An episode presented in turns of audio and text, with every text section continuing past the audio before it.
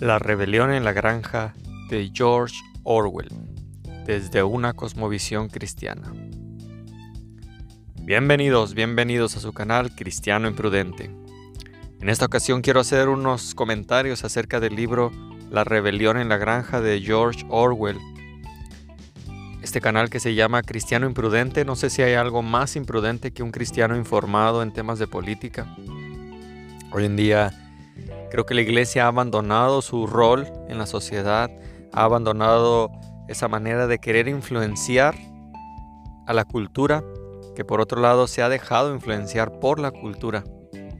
La historia de la iglesia nos muestra que los cristianos informados, no solo en temas de la Biblia, que obviamente debe ser nuestra base teológica, ¿no? la que debemos tener, pero también informados en temas de política, en temas culturales, en temas sociales, los cristianos han cambiado al mundo, no solo de la época de Pablo, sino de la, de la primera sección de la historia de la iglesia, de, Lutero para atrás, de Lutero para adelante, vemos a personas como Guillermo Carey después de 1914, ¿no?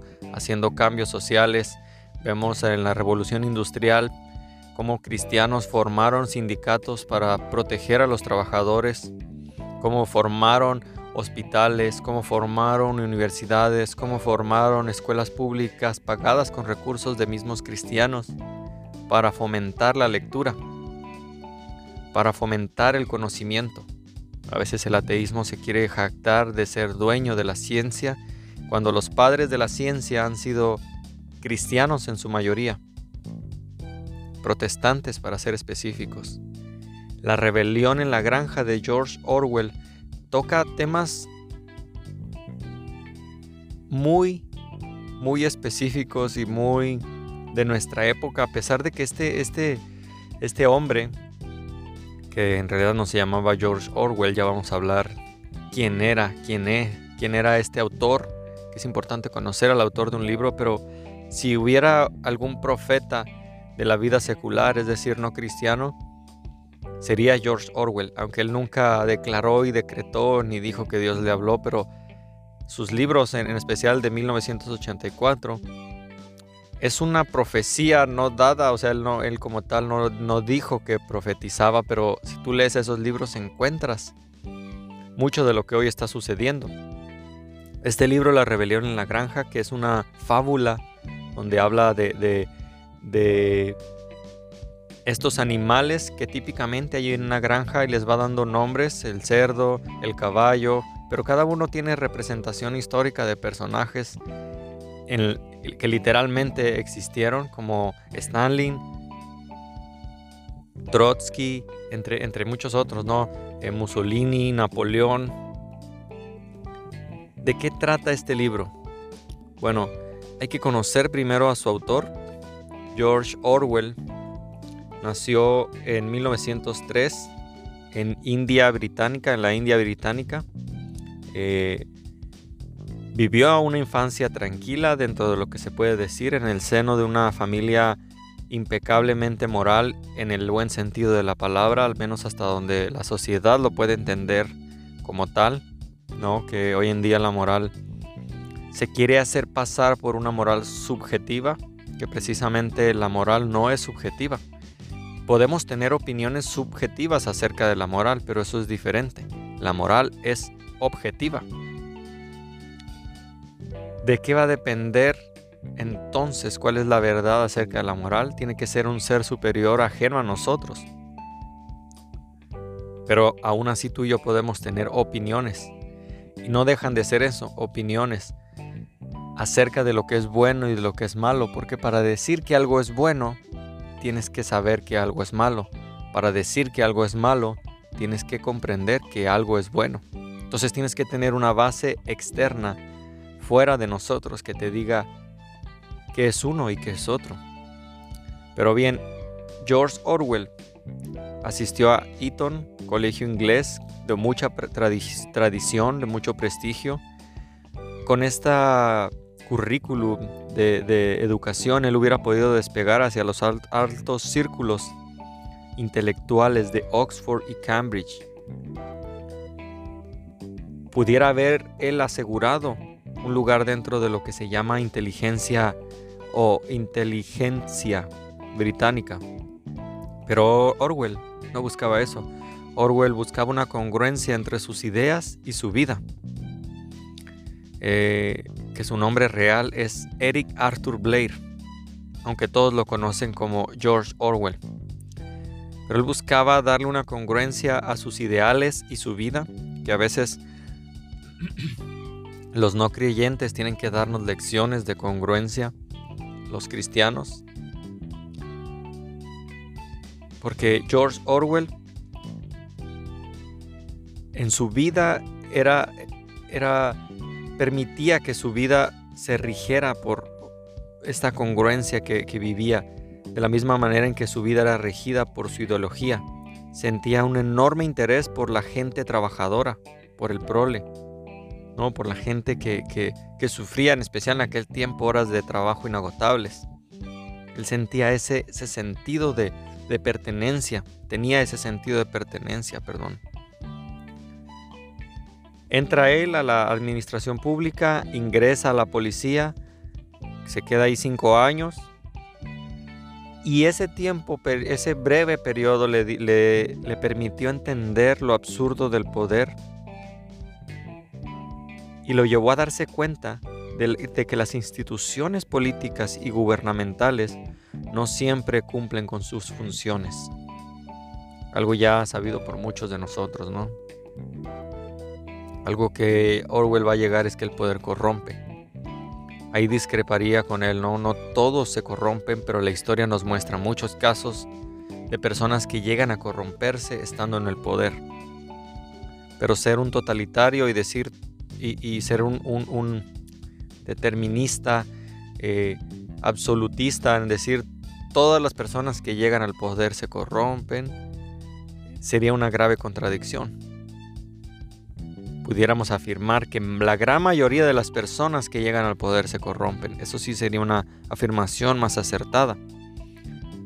Pero bueno, él, por esta manera de vivir, esta, este lugar al que él llega, la policía, al darse cuenta de todo esto, escribe un ensayo, escribe varios ensayos, uno de ellos un ahorcamiento y también escribe disparándole a un elefante. De ahí en 1929 viaja a París como lavaplatos y peón de cocina. Esto le, lo ayuda a tener experiencias memorables que le permiten ver la otra cara de la moneda, la del grupo reprimido, el grupo oprimido, que lo lleva a escribir dos obras más, el ensayo de cómo mueren los pobres y el relato de Down and Out en París. Su estancia en un hospital de caridad a causa de una neumonía lo lleva también a, ver esa parte, esos necesitados que nadie ayuda. Hablando del contexto en México, al poder hoy le cala en las entrañas ver a un presidente que ayuda a los necesitados y que se preocupa genuinamente por los pobres y los desvalidos. Es importante entender nuestra historia para ver nuestro presente y para ver nuestro futuro también. Un pueblo ignorante es un pueblo que puede ser sometido y engañado, que precisamente Orwell habla mucho de esto y habla de cómo los medios, fíjate, ni siquiera existía el Internet en su tiempo, pero él habla de cómo los medios y los periodistas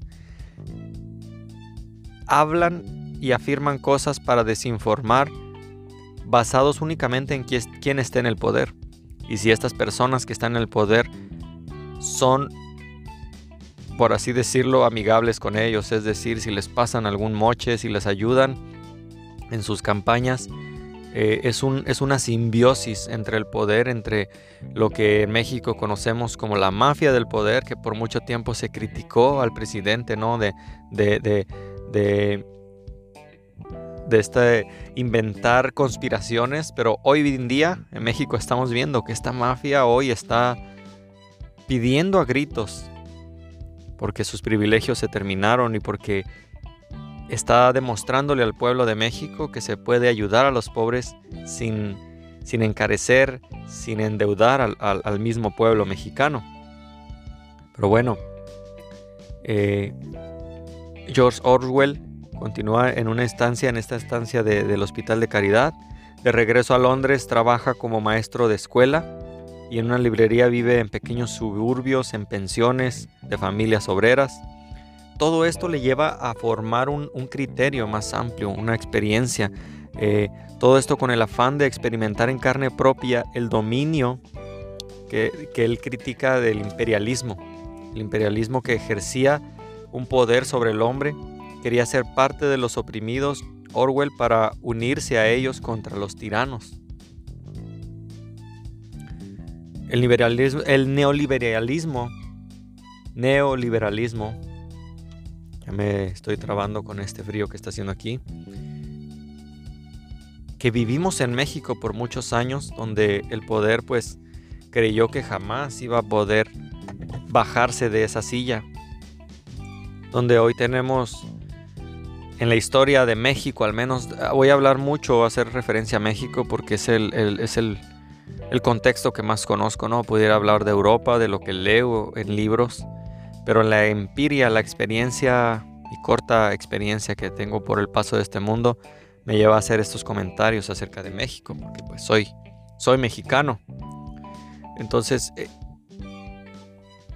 al menos en México, como decía, la mayoría de los que llegaban al poder jamás habían vivido entre el pueblo, jamás habían eh, sido pueblo, no, habían trabajado en fábricas, no habían convivido con ellos, no habían comido con ellos. Últimamente candidatos como Ricardo Anaya que se dan baños de pueblo precisamente por eso, porque ven que, que en el líder actual que tenemos le funcionó. Pero la historia, la historia no la podemos cambiar. Y solo son engañados los que quieren ser engañados, ¿no? Orwell también había visto esto, Orwell había visto que tenía que entender al pueblo y para entender al pueblo tenía que estar entre el pueblo para conocer sus dolores, lo que hoy en día conocemos como white seekers, que hacen pasar una falsa humildad, un falso amor al pueblo, un falso amor a los pobres, simplemente para sentirse mejores que ellos. Esta identificación con la clase proletariada con la clase del proletariado, queda plasmada en toda la obra de Orwell. Vas a encontrar vivencias propias del autor. Después de la Guerra Civil Española, Orwell deja la crítica social para escribir crítica política y aquí es donde se, se pone cada vez más interesante. El cristiano debe estar enterado de lo que pasa en su entorno. En México vivimos días históricos Jamás al pueblo se le habían hecho tantas consultas. Jamás al pueblo se le había considerado tanto como lo es ahora, al menos en México. ¿Y qué hacen los cristianos? Se quedan en sus casas en vez de salir a votar. Si estás de acuerdo o no con el presidente, debes salir a votar. Es tu deber civil, es tu deber también como cristiano enterarte de las propuestas. Estás dejando elegir a otros por ti. Dado el alto nivel de compromiso de Orwell con la causa social, él se siente obligado a participar activamente en el conflicto armado. Orwell viaja a España y se enrola en la milicia anarquista. Se alista los en la 29 División del Partido Obrero de unificación marxista, el POUM, bajo el nombre de Eric Blair. Ahí continúa, pasa más de 115 días en el frente y por poco pierde la vida luego de que una bala atraviesa su cuello. En los días consecutivos en el POUM, es decir, el Partido Obrero de Unificación Marxista, fue declarado ilegal y Orwell pasó de héroe a fugitivo, es decir, al mismo partido al que él estaba, para el cual estaba defendiendo, luchando, lo ahora lo considera ahora un fugitivo. Y esto es lo que pasa con las dictaduras. Es una de las marcas, ¿no? Que eh, esta fábula de, la granja, que ya vamos a ir hablando poco a poco de, de, estos personajes y de cómo inicia esta, toda esta narrativa. Pero básicamente te voy a arruinar la película porque Orwell llega a una declaración total de que los oprimidos necesitan un líder y ese líder se disfraza como oprimido, pero en realidad es parte de los mismos opresores. A fin de cuentas lo que quería era poder y poder engañando a los ignorantes. Eh, en este caso al burro, que es uno que menciona ahí, una persona negativa que todo para todo dice que no, todo está mal, no propone, pero no estudia, sin embargo se deja manipular por el líder, que en este caso es el cerdo mayor, que ya va a hablar más adelante. Es, eh, eh, es interesante la manera en que, en, que, en que lo maneja Orwell. Pudieras leer, leer perdón, este cuento a tus hijos así tal cual lo escribe Orwell, porque aún la narrativa es interesante. Orwell regresa a Londres, se dedica a escribir libros sobre lo que para él significaron los sistemas totalitarios. Tiene, el totalitarismo tiene varias características. Una de ellas pues es que no consulta a las personas, no hay democracia, no se le permite al pueblo participar, eh, da pues es una dictadura no total, el ejército está en las calles para reprender a todo aquel que no esté de acuerdo, no hay libertad de expresión. Entonces Orwell se dedica a escribir para lo que él escribir temas que para él significaron en su momento sistemas totalitarios y sus métodos de manipulación en masa. ¿No está seguro que, que nos quieren manipular en masa? Bueno, checa Netflix, checa su ideología, checa las revistas, todo lo que apunta a la manipulación y el cambio del lenguaje, la distorsión del lenguaje que Orwell también va a hablar, que hay que cambiar el lenguaje para engañar a las masas. Orwell va a criticar a los líderes corruptos y corruptores de mentes. La corrupción, que es uno de los más grandes males en nuestro país, y lo está demostrando el presidente al quitarle privilegios a los corruptos, al quitarle salarios súper excedidos que tenían, a desviaciones de recursos y está comprando refinerías y está haciendo ferrocarriles y está ayudando a los pobres con ese dinero que, que, se burlaban de él y que decían, ¿de dónde vas a sacar para pues para hacer todo eso que prometes a la gente? Y él respondía, acabando con la corrupción. Yo recuerdo al, al yo no lo llamaría periodista, pero a este actor llamado Carlos Loret de Mola, que se burlaba de él cuando respondía que acabando con la corrupción, bueno, está demostrando que la corrupción es un gran paso para ayudar al pueblo mexicano, acabar con la corrupción. De esta manera de pensar de Orwell surgieron obras que, se le, que le aseguraron la inmortalidad, con las cuales hoy lo recordamos, además de retratar los abusos del régimen soviético e intentar prevenir a sus lectores contra los horrores del totalitarismo, horrores al cual los estaban llevando al totalitarismo. En México llevamos casi llevábamos casi 90 años viviendo una dictadura y un totalitarismo consecutivo.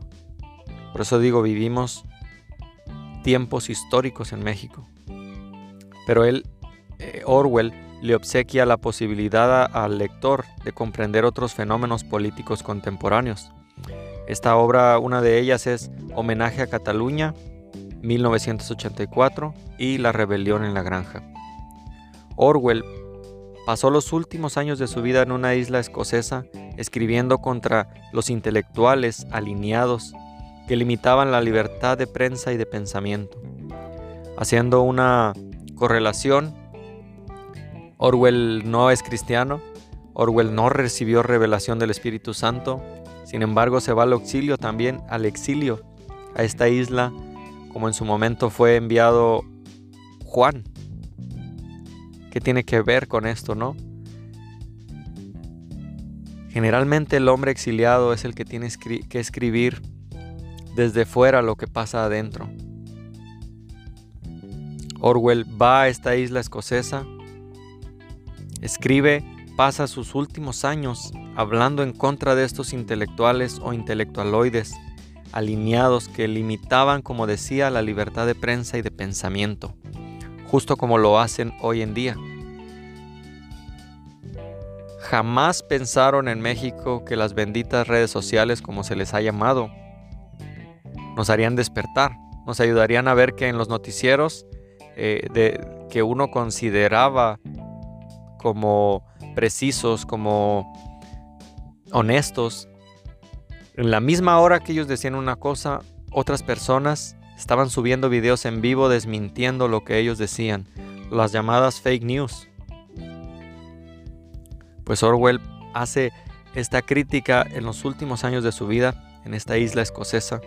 Muere en Londres a causa de una debilidad crónica pulmonar el 23 de enero de 1950 a los 47 años de edad. Dios te bendiga, cristiano imprudente. Y también para quien no es creyente y está escuchando eso, déjenme sus comentarios. Me interesaría saber qué les ha parecido esta primera introducción, este primer análisis. Y vamos a continuar hablando sobre estos temas de la granja de Orwell, que tiene bastante tela de donde cortar, bastantes correlaciones que hay que hacer en, en, cuanto al cristianismo, en cuanto a la libertad de expresión, en cuanto a la libre opinión, en cuanto al razonamiento. Espero que sea de edificación y que Dios los bendiga.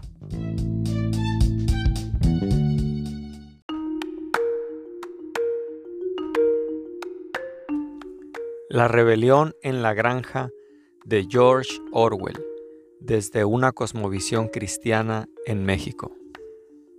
Bienvenidos, bienvenidos a su canal Cristiano Imprudente. Vamos a continuar con esta interesante historia de, que nos presenta George Orwell de la rebelión en la granja. Dimos un preámbulo, ni siquiera hemos empezado a leer como tal o a hablar sobre esta lectura del libro, esta historia, esta fábula que relata George Orwell. La primera sección hablamos quién era precisamente el autor de este libro, La rebelión en la granja, que es una radiografía del poder que ya habíamos venido hablando. Eh, habla acerca de política. Es una fábula de la revolución rusa. él usa esta caricaturización, esta fábula para hablar de la revolución rusa. Habla también de la corrupción de un ideal, que vamos a hablar, el cerdo mayor que tenía buenos ideales pero más tarde viene a corromperse. Eh, habla de la muerte de una utopía. Este autor que es acusado de tener una visión fatalista, porque se le puede acusar de eso, de, ser fatalista, pero no lo habla desde una perspectiva de fuera, sino que el autor vivió el terror de la guerra civil española. George Orwell vivió este, esta, este terror que fue considerada por muchos la antesala del holocausto de la Segunda Guerra Mundial. La historia de George Orwell va a comenzar cuando el viejo mayor, es que viene a representar eh, eh, eh, el cerdo más estimado en la granja, que ya desde aquí usa una, una analogía muy, muy fuerte, ¿no? Ya esta, este cerdo mayor que tiene, que todos lo tienen en alta estima. Este cerdo mayor decide contarle a todos los demás animales el sueño que él ha tenido. Y les ofrece esta utopía de cómo sería la tierra si el hombre fuera proscrito. Es decir, saquemos al hombre. En sus palabras de George Orwell, la vida animal era solo miseria, solo esclavitud. Este cerdo mayor les, les retrata a los demás animales que la vida animal te trata solamente de miseria y esclavitud. Entonces era, era necesaria indudablemente una rebelión, una rebelión inminente tenía que levantarse que los libraría del único ser que consume sin producir, como lo llama el, el libro, que era el hombre, que va a representar al zar de aquel tiempo, eh, el hombre no literalmente hablando de la raza humana, sino que el hombre en este, en este libro eh, específicamente habla del zar, que los oprimía en aquel tiempo.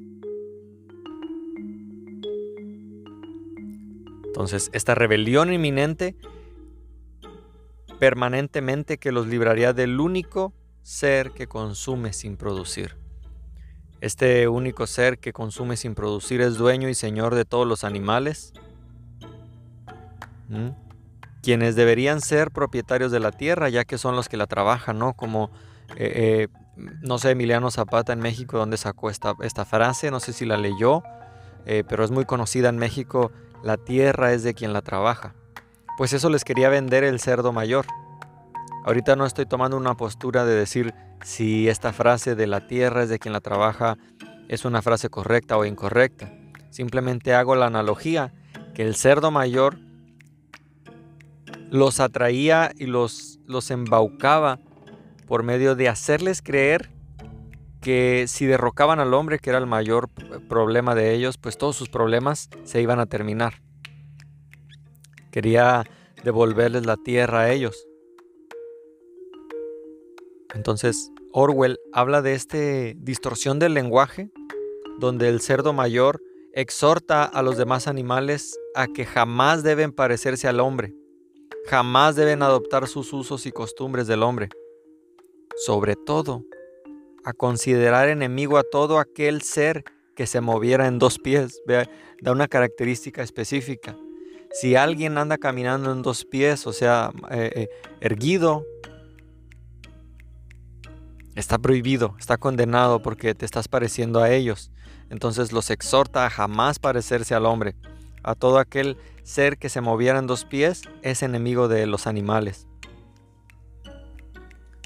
Eh, es una característica típica también del nazismo, ¿no? Donde se dan características de superioridad, se dan, perdón, se dan características de, de, esta, de este hacer diferencia con otros, de sentirse superiores y de esta discriminación y este nazismo y fascismo que se vivía.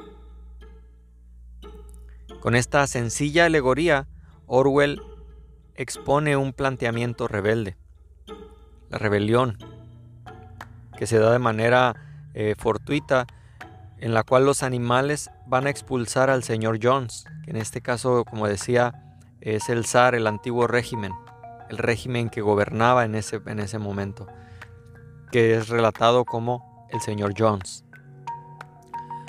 Hace miles de años, antes de la caída de Adán y Eva sucedió también una rebelión en el cielo. Esta rebelión eh, que se levantó contra Dios y que continuó hasta el día de hoy tratando de oponerse a todo lo que Dios, Dios nos, nos ha mandado, oponerse al diseño de Dios, hombre y mujer, oponerse a cualquier cosa que no tenga que ver con el diseño original. Es decir, a no parecerse a nada que camine en dos pies. Eh, aunque aquí los dos pies retratan al señor Jones, en la rebelión que Satanás dirigió, lo que quería precisamente era distorsionar el lenguaje como lo sigue haciendo hoy en día el, enemigo. Pero Orwell continúa y, en esta historia nos habla que, que este señor Jones, que debía ser derrocado para dar paso a que los animales fueran dueños de la granja. Ahora los animales le cambian el nombre a este reino, le llaman la granja animal. Ya no era la granja del señor Jones, ahora era la granja animal.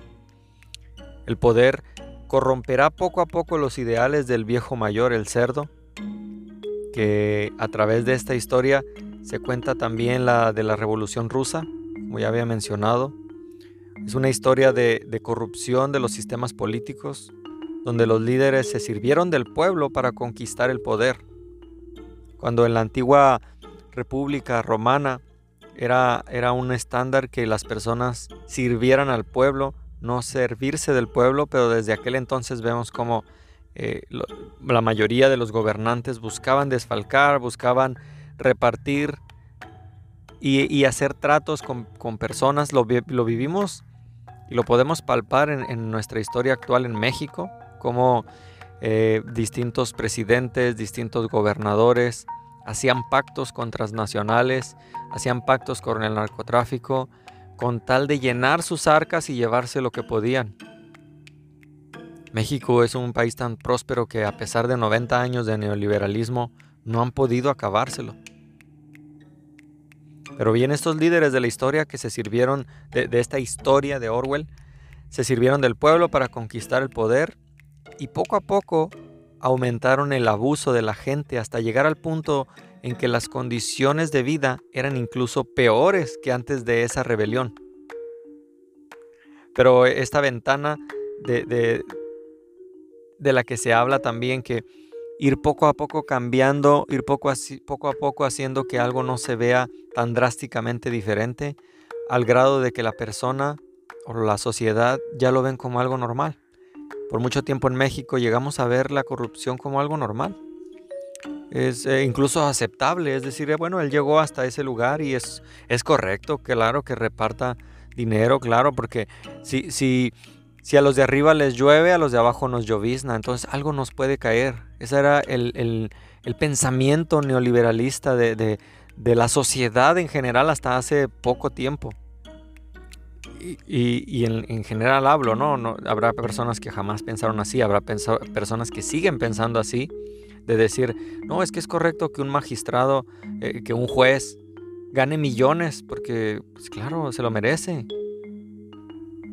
Pensar que si a los de arriba les llovizna, si a los de arriba les llueve, a los de abajo nos va a lloviznar, ¿no? Eh, justificar la corrupción, justificar el desfalco del Estado, poco a poco ir aumentando este abuso de poder hasta llegar a ese, a ese punto en que las condiciones de vida se vuelven peores que las anteriores. Orwell va a usar una simbología eh, de, su narrativa que como teólogos o estudiantes de la Biblia o cristianos también vemos cómo, la Biblia usa y hay que, ser, hay que ser cuidadosos a la hora de, de ver la simbología, de ver las fábulas también, de ver los, el uso de personajes para, para, expresar una idea que en aquel tiempo, en, el tiempo de Orwell, hablar con claridad en contra de un régimen totalitario como lo hace Orwell era ir a la horca. De hecho, su libro fue prohibido. Entonces muchos autores intelectuales eh, que de verdad estaban en contra del régimen totalitario disfrazaron su, su protesta de diferentes maneras. Orwell lo hace con esta fábula. Eh, más recientemente viene a mi mente Silvio Rodríguez. No sé cuántos estén familiarizados. Él tiene una, una canción llamada Ojalá, que habla contra el régimen. Algunos, algunos han llegado a decir que habla contra el régimen de Pinochet específicamente. Eh, es una manera poética que si tú la escuchas de primera pareciera que se habla hacia una mujer. Pero eh, Silvio Rodríguez hace una exposición en contra de, del, totalitarismo que se vivía en aquel tiempo. Y dice, ojalá que las hojas no te toquen el cuerpo cuando caigan. Y dices, bueno, qué poético, habla de una mujer. No, a tu viejo gobierno, a la, casi a la mitad de la canción, a tu viejo gobierno de difuntos y flores. Ojalá por lo menos me lleve la muerte, dice la canción. Entonces, e, es interesante esta, esta, canción de Silvio Rodríguez. No es mi intención desarrollarla ahorita. Pero es una canción que oculta de alguna manera la intención. Por otro lado está la canción Casas de Cartón, que totalmente era prohibida, ¿no? Y hablaba directamente, o sea, no tenías como que buscarle una, una segunda, segunda interpretación. Pero Silvio Rodríguez incluso dice en su canción de Ojalá, dice, ojalá que no pueda tocarte ni en canciones. Entonces está interesante, ojalá la puedas analizar y escuchar la, canción. Eh, pero eh, George Orwell va a usar esta simbología para su narrativa, donde va a compararlos con personajes históricos. Cada uno de los animales que aparece representa un personaje histórico. Por ejemplo, el cerdo Napoleón, que representa a Stalin, Snowball, que representa a Trotsky, Skiller, que actúa como propaganda política, que la propaganda política es muy importante. Eh, hoy en día la propaganda política es una guerra completa, donde hay que estar muy con los ojos muy abiertos para ver el mensaje oculto que en realidad quieren darnos. El conservadurismo, por ejemplo, en México, que eh, el, el PAN o los panistas que desde antaño han sido católicos, entre comillas, hoy en día son capaces de adoptar la ideología de género con tal de que la gente no se les vaya. Ya no existe un conservadurismo real en México, ni una derecha como tal. Skiller, eh, como decía, actúa como propaganda política. Minimus, que representa a los escritores pro Stalin, siempre va a haber pro y en contra, ¿no? Y estos pro y en contra van a ser por motivos diferentes. El problema es cuando estos motivos son el dinero y el poder, no una convicción total de esta ideología. Frederick va a encarnar al líder alemán Hitler. El cuervo Mosés va a simbolizar la iglesia católica. Este, de hecho, todavía para su tiempo, eh, Orwell eh, fue perseguido tanto política como ideológicamente y la iglesia católica en la historia siempre ha jugado ese papel también de persecución ha tenido sus pro también. Este, no, todo en la iglesia católica está, está podrido, pero, pero sí se deja ver en, esta, en este libro de Orwell cómo la iglesia católica también es simbolizada, en específico la iglesia católica. Entonces, eh, eh, el cuervo, el cuervo Mosés, como mencionaba, va a representar a este poder religioso en específico a la iglesia, la iglesia católica y su ideal de querer, de que tras una vida de trabajo se puede alcanzar el Edén, el monte azúcar que va a mencionar. Si te esfuerzas, te, te dice, no, vas a poder alcanzar. Como cristianos, sabemos que la salvación no es algo que puedes alcanzar, que tus méritos no te salvan, que tus buenas obras que tratas de hacer para ganar la salvación son como trapos de inmundicia, dice la Biblia, el cristiano eh, bíblico jamás ha creído a lo largo de la historia que la salvación uno la puede alcanzar. Eso es algo que viene del enemigo, hacerte creer que puedes ser salvo por medio de lo que tú haces para Dios. Y, esta iglesia católica fue usada eh, en esta historia, fue usada por el poder político para prometerle a la gente que después de tener una vida de trabajo sin cuestionamiento, pueden llegar a alcanzar el Edén. Molly representa a la clase media alta no dispuesta a perder privilegios de los que disfruta bajo el antiguo régimen. Y esto Molly representa totalmente, al menos en mi país, a los white chickens, a estas personas que tienen el síndrome de Doña Florinda, no sé si conozcan el Chavo del Ocho, no, esta mujer que vive en una vecindad, vive entre los pobres, pero ella misma los desprecia. Es como esta malinchista que, que tiene delirios de, ser de la clase alta, que incluso hace gastos innecesarios, pero siempre viviendo bajo la misma vecindad pobre junto con los demás pobres. Eh, y piensa que si entra a otro régimen va a perder estos privilegios que en realidad nunca tuvo. Son como el pueblo de Israel, que cuando Moisés los saca de, de Egipto, ellos hasta deliran de un pasado que nunca existió. Dicen cuando comíamos carne, ¿no? Cuando probábamos esto y aquello. La realidad era que los, los, el pueblo de Israel era esclavo en Egipto, pero al salir de la esclavitud añoraban comer carne que según ellos comían, pero la realidad era que jamás probaron esa carne. Simplemente era su delirio de, de añoranza de llegar al pasado, de regresar al pasado, a, unas, a probar unas victorias que jamás existieron. Así es el, neoliberalismo y así es el, esta, estas fifis que se les conoce en México, que tienen este síndrome de Doña Florinda, esta manera de, añorar una riqueza que nunca tuvieron, de defender un poder que jamás han degustado. Vamos a hablar más adelante de Molly, ya me estoy, me estoy exaltando con esta, este personaje Molly, que de hecho cumplían con la este tipo de personas como es Molly cumplían con la misma función que la propaganda enviada a países extranjeros.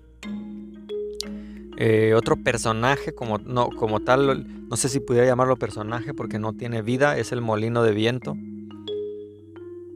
que va a tomar un papel muy relacionado con la buscada y añorada industrialización rusa. el molino de viento va a representar a, la industrialización rusa que se buscaba. Eh, eh, es cuando Orwell va a empezar a, conjugar estos personajes, eh, a, que converjan, porque otro actor de gran relevancia en la novela, en la novela de Orwell, y repito, no es, no es algo animado, y estoy hablando del poder, el poder en sus diferentes manifestaciones. Hay personas que ejercen el poder mediante la fuerza, el poder que se consigue también a través de la manipulación. Existe también el poder de coacción, el que nace por algún tipo de influencia o el que se gana por consenso. Este poder que se puede llegar a ganar por consenso. Probablemente existen más tipos de, poder, pero el libro se va a concentrar en estos. Eh, por la fuerza, por manipulación, por coacción, por influencia o por consenso. Por la fuerza, algunos, algunos imperios, algunas culturas vivieron bajo la Pax Romana, así se le conocía. En el tiempo de Cristo se vivió también la Pax Romana, donde no había guerras, donde todo era tranquilidad. ¿Sabes por qué? Porque el yugo del imperio romano, el pie del imperio romano estaba, bajo, estaba sobre el cuello del, pueblo judío. Entonces ni siquiera tenían oportunidad ni siquiera de levantarse. La Pax Romana era un totalitarismo que sometía a los pueblos a tal grado que ni siquiera se les ocurría tratar de levantarse. Era paz romana, en, el, en el, griego antiguo ah, se pronunciaba sino como, bueno, lo más cercano, Pax Romana pero era una falsa paz. Es verdad, no había guerras, es verdad, no había conflictos, pero precisamente porque vivían bajo un, totalitarismo eh, eh, en el cual las personas vivían sometidas, pagando impuestos exagerados, eh, sometidos a, a un imperio extranjero. La Pax Romana que por un periodo hemos vivido también en México, donde la violencia alcanzó grados extraorbitantes con Felipe Calderón, donde se justificó. Hoy en día ya salió a la luz todas sus, sus, verdades de por qué lo hicieron, ¿no? esta falsa lucha contra el narco, por ejemplo, en México, donde los militares se usaron para someter, para esta Pax Romana de la que hablo, que es una falsa paz. Orwell también va a hablar de, esto donde Napoleón, el, que hablábamos, el cerdo mayor, utiliza a sus perros para intimidar y ser obedecido. Ahí es donde ejerce el poder violento que se obtiene a través de la fuerza que mencionábamos ahorita. O sea, intimidas a las personas, las haces jamás considerar levantarse por temor, por miedo. Es la Pax Romana. Skiller, por ejemplo, con su brincoteo y sus grandes discursos, convence a los demás animales de una nueva verdad, como si la verdad fuera cambiante, ¿no? El poder surge de la manipulación en este caso.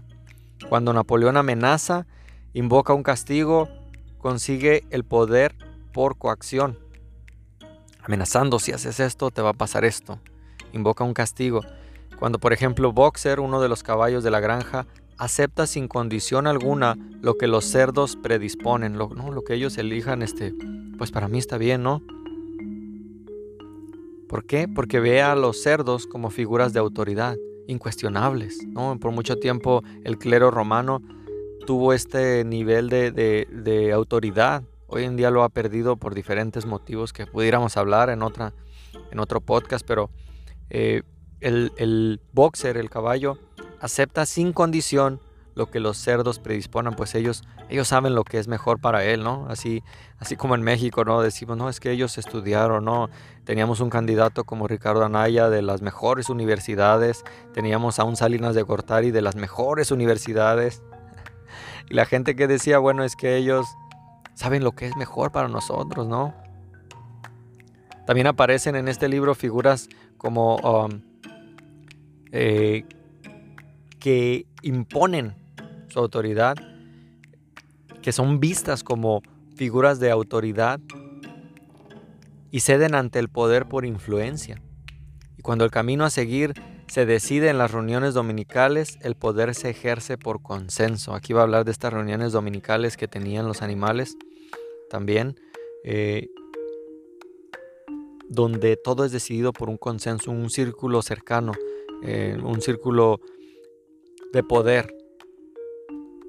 Si bien y si bien del ejercicio de poder a veces se obtiene una obediencia consciente y voluntaria, Orwell nos va a demostrar que no depende totalmente del razonamiento en este último caso.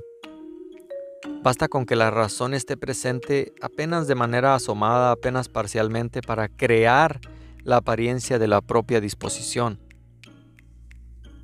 No, no se esfuerzan mucho en esto, o sea, te hacen creer que lo razonaste un poco, eh, en, años pasados, ¿no? La gente al final de cuentas aceptaba los, los fraudes electorales y decía, no, este señor no, lo que no quiere es perder. Estaba eh, el ejercicio del poder que se, que se daba. Orwell va a demostrar, va a demostrarnos esta, esta cuestión.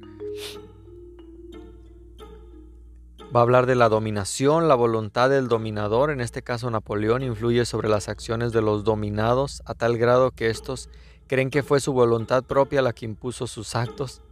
Eh, la rebelión de la granja, la realidad se distorsiona mediante la imposición de fuerza, durante también el uso de propaganda, de discursos, alteración de estadísticas, algo que sucede, no, no se parece nada, ¿verdad?, a lo que vivimos hoy en día. Esta alteración de, de alterar datos, estadísticas, propaganda, donde el cerdo mayor ofrece unos mandamientos utópicos que son desvirtuados poco a poco, cambiados a favor de los cerdos de la clase dominante. Como se dice, la, la,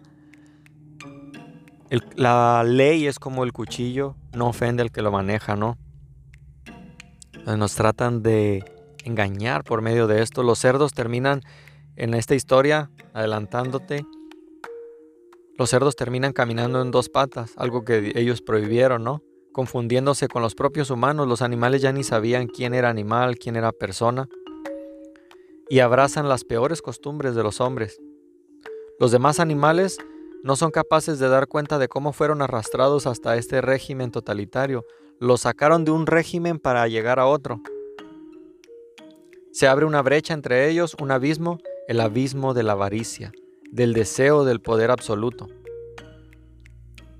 En este relato resultan notorias las coincidencias con la Rusia de Stalin, lo que le valió a Orwell y a su novela la censura total y la desaprobación de la prensa por ser políticamente incorrecto, y de algunos intelectuales de aquella época, obviamente los intelectuales vendidos que, estaban comprados por este mismo poder.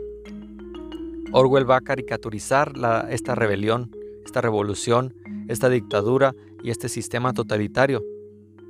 La rebelión en la granja, una tristeza se ancla en el lector, la tristeza que nace de saber que Orwell no solo caricaturizó el pasado, sino también el presente, en palabras escritas de Luca Malena. Dios te bendiga, cristiano imprudente. Ojalá que este podcast te sea de bendición y si no eres creyente también.